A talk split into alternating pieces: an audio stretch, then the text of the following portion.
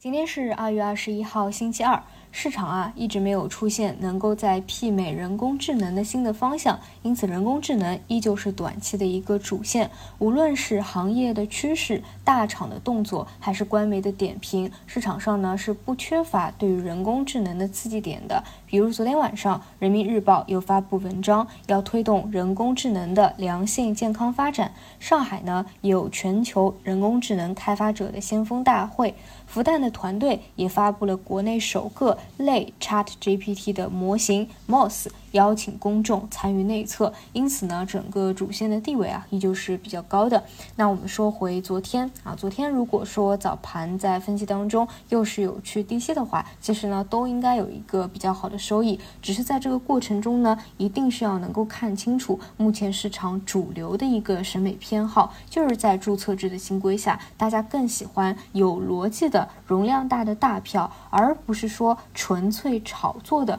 或者说关联度没有那么紧密的炒小炒差。那我们再来简单梳理一下，到昨天资金的一些抱团分支。首先，算力方向啊，是我们一直讲比较正宗的。相信的抱团呢，资金是选择了做透微信息，这个呢其实也是比较典型的案例了。就它本身就比较正宗，所以一路往上呢，就呈现出一种涨嘛，好像涨不停，但是呢，确实是在不停涨，一种强趋势的一个走势。未来呢，资金会越来越多的挖掘这类分支啊。那么浪潮信息讲过了，它是这种中军大票，如果你去要看人工智能到底有没有结束，那你可以参考它什么时候走 A 杀了。或者出现放量的阴线了，那你需要去注意一下，是不是有结束的可能？如果说选择横盘震荡的话，那依旧是可以在里去人工智能方向挖掘一些比较弹性或者新出来的一个分支啊。那么游戏 AI 端走出来的就是汤姆猫和冰川网络，这个是我们从上周五就开始讲起的。然后三大运营商啊，这个中国电信他们的走势也非常的强劲，也是资金啊非常偏好的大容量的标的。当然，像这类呢，如果打到前期的高。点附近啊，或者历史新高的位置，它一定会有一个阻力。那这个呢，也是如果有做这些方向呢，需要去注意一下的。还有呢，应用端的万兴科技、三六零等等啊，他们的特点也是比较正宗。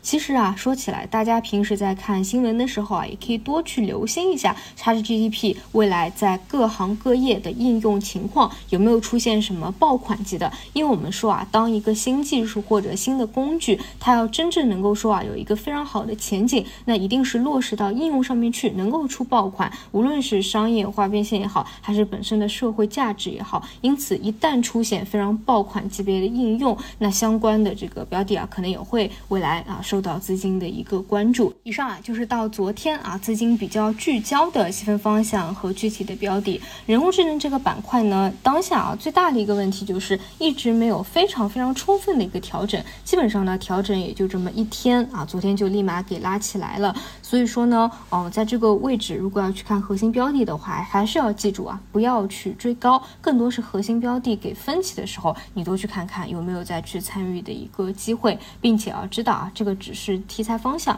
依旧是短线的手法啊，千万不要过于的去格局它啊，就看图施工会比较好一些。除此以外呢，就是大家长线仓位的方向，因为都不是市场目前的主线嘛，更多都是快速轮动交替进行着的，所以还是要去。时刻关注一下啊，有没有在趋势当中，并且呢，多给长线长仓位一些耐心。那目前来说，有在轮动分支里的啊，包括昨天起来的一些复工复产链啊，基建相关的，还有呢，就是两会预期，像数字经济啊，包括一些更加小类的，像三胎呀、养老啊。这些呢会比较的小众一些啊，如果你没有时间精力的话，也可以不去关注。那两会，我觉得主要一个大头还是在数字经济这一块儿吧。那像上周五啊，是数字经济一些细分方向，比如信创的一个补跌。那在周初也可以关注一下有没有止跌企稳的一个迹象在啊。以上就是今天的内容，我们就五评再见。